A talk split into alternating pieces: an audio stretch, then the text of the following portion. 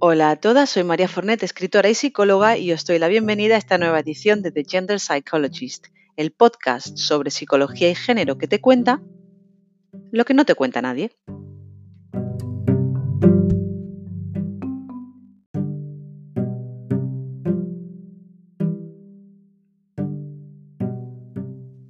Una cosa antes de que comencemos, haz una foto ahora mismo de tu móvil o el dispositivo del el que estés escuchando este episodio y etiquétame en Instagram como arroba maria.fornet para que no nos perdamos a partir de aquí la pista. Repito, foto y me etiquetas en arroba maria.fornet en Instagram.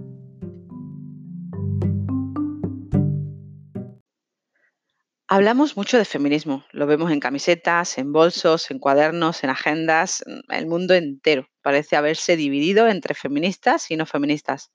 Se utiliza con gracia en eslóganes publicitarios, en campañas políticas, en todo tipo de discusiones, pero mi pregunta es, en el fondo, ¿sabemos de lo que estamos hablando? Estos días de verdad que me asombro al escuchar a nuestros dirigentes y a personas con cierta notoriedad pronunciarse en algunos medios en nombre de este movimiento o en su contra sin tener, mm, en serio, absolutamente ni idea de lo que dicen. Y os digo que me asombra porque a veces es tan fácil como abrir un libro y estudiar un poco.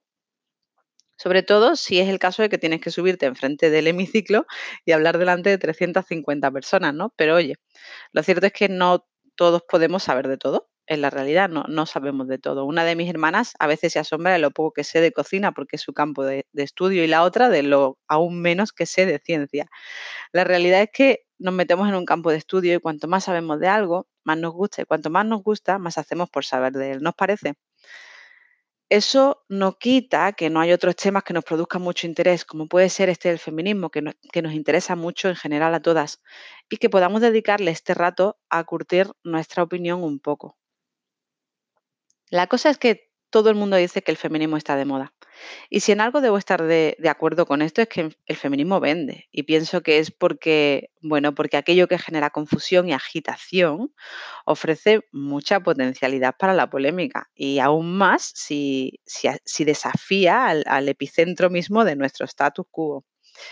Por eso creo que lo mejor que podemos hacer es poner algo de luz que cuando hablemos de feminismo sepamos al menos un poco de lo que estamos hablando. Una vez recuerdo que escuché a, Chimamanda, seguro que la conocéis, es una autora nigeriana que escribió, por ejemplo, Todos deberíamos ser feministas y, bueno, es una charla que dio en, TED y escribió otros muchos libros. Decía que la escuché decir una vez que ella no cree que todo el mundo necesita leer los textos canónicos del feminismo para considerarse feminista y yo desde luego estoy de acuerdo. Desde luego, que no necesitamos ser Celia Amorós para creer en la igualdad.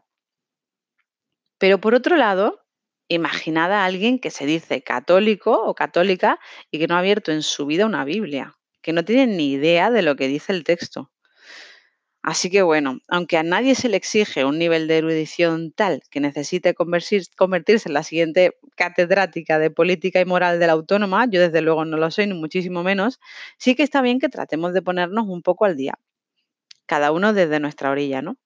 Y para eso estamos. ¿Me vais siguiendo?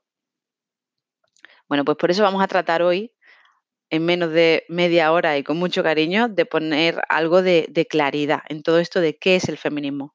Creo que es buena cosa porque es un tema de actualidad, un asunto que todas defendemos con mucha vehemencia y para el que necesitamos buenos argumentos con los que defendernos. Así que espero que de este episodio saques unos cuantos. Vamos a empezar con lo básico. ¿Qué es el feminismo? Bueno, pues el feminismo es aquella tradición política de la modernidad igualitaria y democrática que va a mantener que ningún individuo de la especie humana puede ser excluido de un bien o de un derecho a causa de su sexo. Fácil y claro, ¿verdad? Así que el feminismo no es el contrario del machismo. Pues ya empezamos por ahí, ¿no? Así que el feminismo no es una camiseta tampoco, no es un bolso, Dice Amelia Valcárcel que es una tradición política, ¿no? Y dice además que es de la modernidad, que entendemos que significa que no pertenece a la baja Edad Media. Y con respecto a eso, ¿sabéis cuándo comienza el feminismo? Bueno, pues el feminismo comienza oficialmente con la Ilustración, con una obra de Mary Wollstonecraft que se llamó Vindicación de los Derechos de la Mujer, seguro que habéis escuchado un millón de veces. Pero para que este movimiento comenzara en el siglo XVIII hicieron falta muchísimos precedentes antes, claro. Hicieron falta siglos de argumentación para que se generase un cierto marco conceptual. Podríamos hablar de muchos nombres y acabaríamos por perdernos en datos, así que no lo vamos a hacer.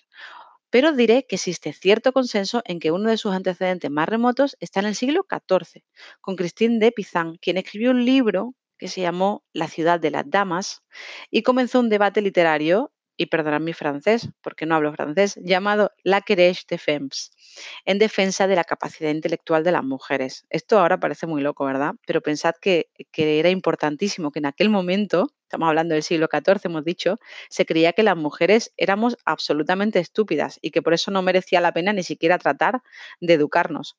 Cualquier niño pequeño de sexo varón era considerado más inteligente que cualquier mujer adulta. Otro antecedente interesante es el movimiento del preciosismo, que ocurre en la corte francesa del siglo XVII, que es una época interesantísima, justo antes de la, de la, Ilustración. Y es un movimiento en el que se pretende refinar y elevar los modales, la moral, tener en cuenta que estamos hablando de la corte. Y hablaban de temas increíblemente vanguardistas. Imaginad, ya aquí empiezan a hablar de amor libre. Ojo, estamos en el 17, hemos dicho. Ponen en cuestión la sacralidad del matrimonio. Hablan del divorcio, del control de la natalidad incluso. Por supuesto que nadie les va a echar mucha cuenta aquí, incluso se las va a intentar ridiculizar. Valga como ejemplo Molière, que escribió una obra llamada Las preciosas ridículas, pues precisamente para ridiculizarlas a ellas. Pero ya hemos acordado que aquí más que conseguir ciertos objetivos, lo que se pretende es generar un marco conceptual. Un último antecedente del que os quiero hablar, porque creo que es muy importante, es Paulin de Lavar. Él fue un sacerdote, un escritor y un filósofo cartesiano que escribió un texto fundamental en la historia del feminismo que se llama De la igualdad de los sexos. Bueno, pues lo mismo, básicamente lo tildaron de loco, pero oye, lo escribió y ahí quedó. Hemos dicho que no nos íbamos a liar mucho con los antecedentes del feminismo, así que ahí os lo dejo. Hemos dicho que el preciosismo, Christine de Pizan y Paulin de Lavar. Después de esto comienza oficialmente el feminismo, que ha sido dividido tradicionalmente en tres olas. Seguro que habéis escuchado mil veces esto de las tres olas, así que por fin vamos a entender qué son. En la primera ola eh, estamos hablando de la ilustración y se da más o menos en el 18. La segunda ola corresponde al movimiento sufragista del 19 al 20 y una tercera ola que empieza más o menos a final de los 60. ¿Seguimos? Bueno, no os perdáis aquí que el tema se pone cada vez más interesante y no queréis que se os olvide ningún dato importante. Vamos a ver cada ola con un poquito más de profundidad. Dijimos que el feminismo, aunque había tenido previos antecedentes, previos precedentes, comenzaba técnicamente con la obra de Mary Wollstonecraft en el siglo XVIII. Puede que además la conozcas por ser la madre de, de, Mary Shelley, que escribió, ¿sabes qué obra escribió Mary Shelley? Bueno, escribió Frankenstein. Decía que Wollstonecraft publica su obra en 1792 y con ella vamos a dar el pistoletazo de salida a lo que hoy llamamos feminismo. Aunque un año antes también Olimpia de Gauche había escrito contra el texto de Rousseau, solo que Olimpia va a correr peor suerte y va a acabar mm, ahorcada en la guillotina en la Revolución Francesa. Pensad que los valores de la Ilustración, aquellos valores tan cívicos de igualdad, libertad y fraternidad, solo se referían a los hombres, ¿vale? Y así de claro lo dejaron los padres de la Ilustración. Y si no, bueno, pues por ejemplo, lo que le ocurrió a Olimpia de Gauche. Pero las mujeres de la época encontraron en este discurso de la Ilustración una puerta abierta, encontraron una ventana desde la que vindicar sus primeros objetivos, que fueron el acceso a la educación y ciertas libertades alrededor del matrimonio. Mary Wollstonecraft nos dice algo muy simple. Las mujeres no son naturalmente inferiores a los hombres, solo lo parecen, y lo parecen porque no reciben educación. En esta primera ola de la polémica ilustrada no se van a conseguir grandes cosas, os lo anticipo, esa es la realidad.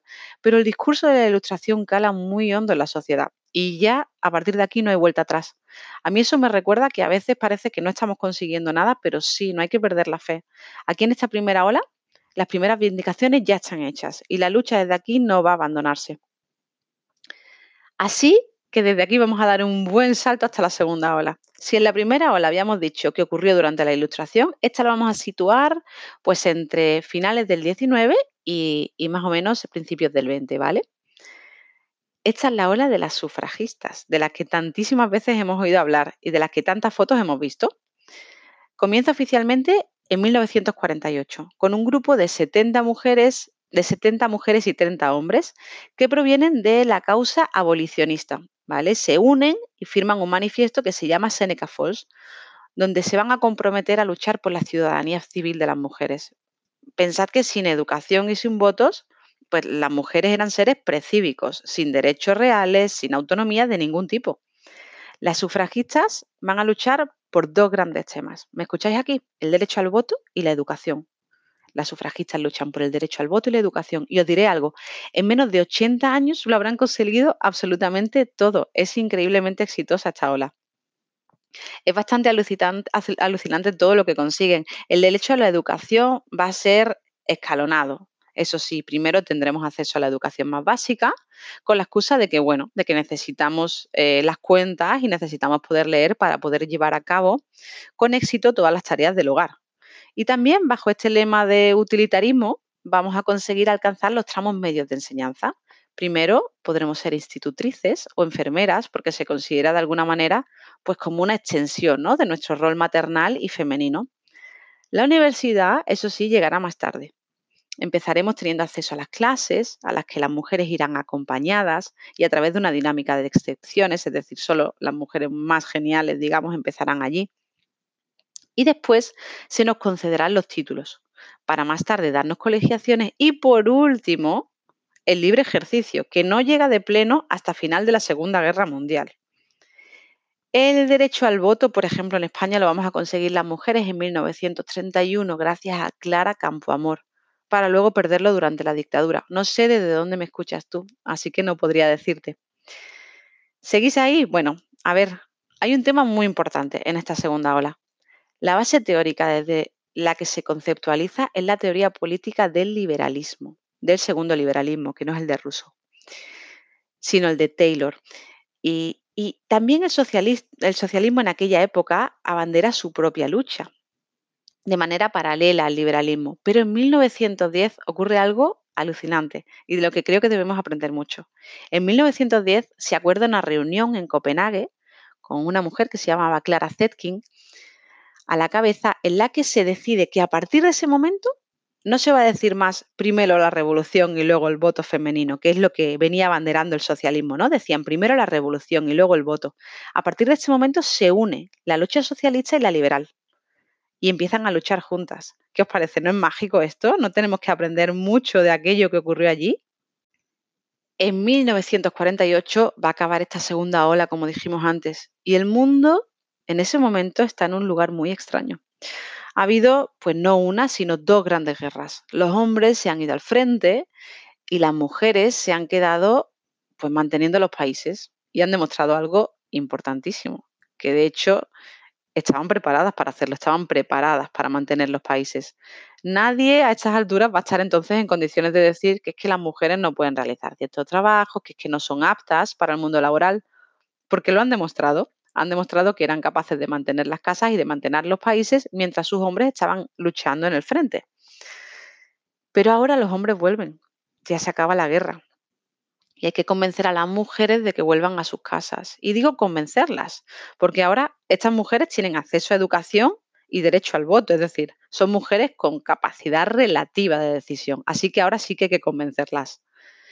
Escuchad esta parte porque es increíblemente interesante y creo que vais a ver mucha, mucha actualidad de ahora mismo allí reflejada. Esta es la época de la mística de la feminidad. Hay que devolver a las mujeres a sus casas para volver a restablecer el statu quo. Pensad que todo nuestro sistema está montado sobre la base de ese statu quo. El hombre gana un salario tal que pueda mantener a la familia, mujer incluida, y la mujer reproduce la especie y cuida de los niños en casa. Pero ahora la mujer estudia y ahora la mujer tiene derecho al voto, es decir, tiene opciones. Por eso a la mujer ahora, para que vuelva a casa, hay que convencerla.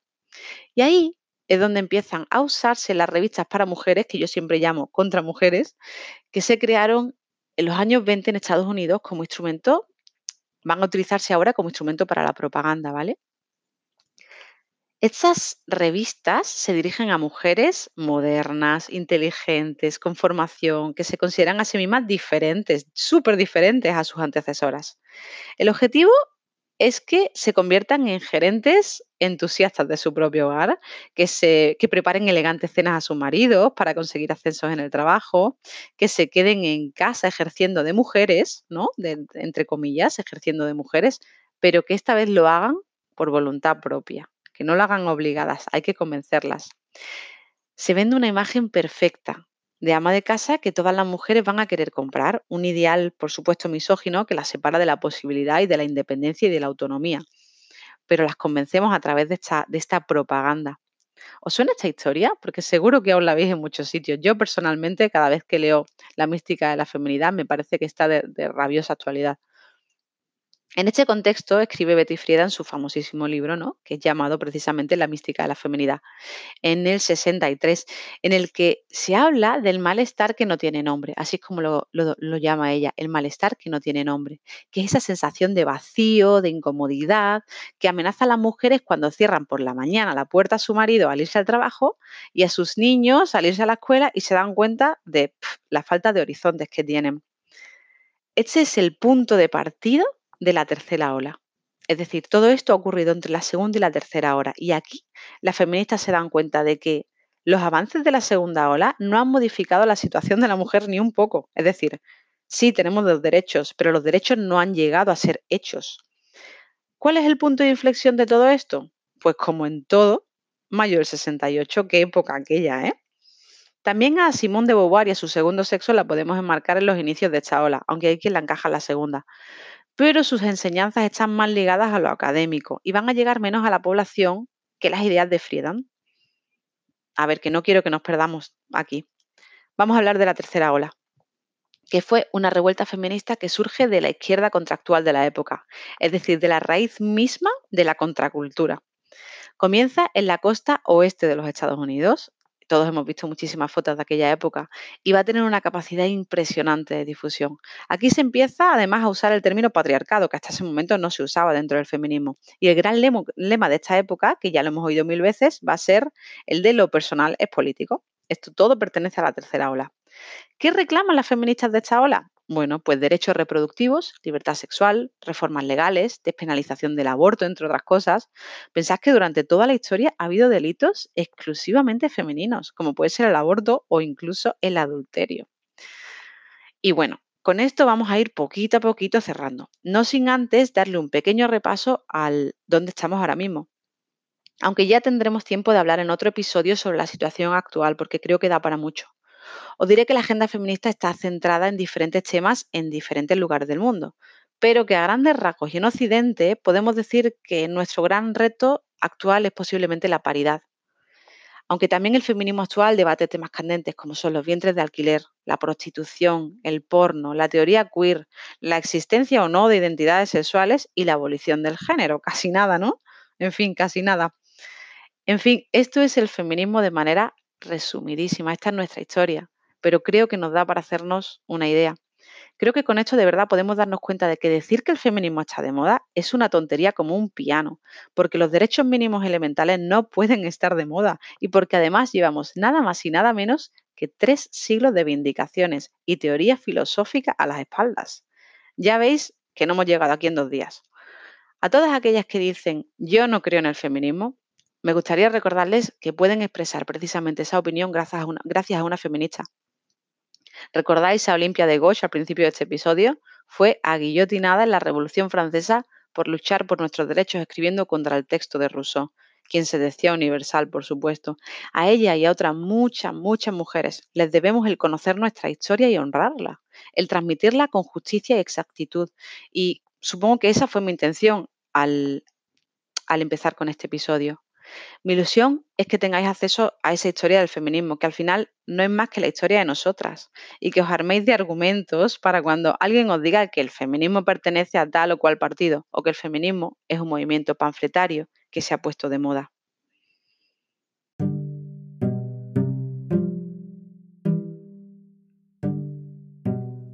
Y ahora sí que sí, aquí acabamos hoy. No te vayas, una cosa más muy muy rápida apúntate a la newsletter en www.mariafornet.com. Te voy a decir una cosa, es una newsletter bastante peculiar porque os escribo todos los días. Son emails muy cortitos, pero igual estás pensando que esto no es para ti todos los días, María. Pues sí, todos los días. Todos los días a la hora del té, porque después de tantos años en Inglaterra soy medio inglesa y hay tradiciones que, oye, no se pierden. Os escribo todas las tardes y además, pues mira, resulta que recibo un feedback muy positivo. Me encanta hacerlo y veo que a vosotras también os encanta recibirlos. Así que te animo, a darle una oportunidad, porque puede que a ti también te encante. Ya sabes, www.mariafornet.com y te apuntas en medio segundo. Muchas gracias por estar ahí. Nada más. Nos vemos el último lunes de cada mes en The Gender Psychologist.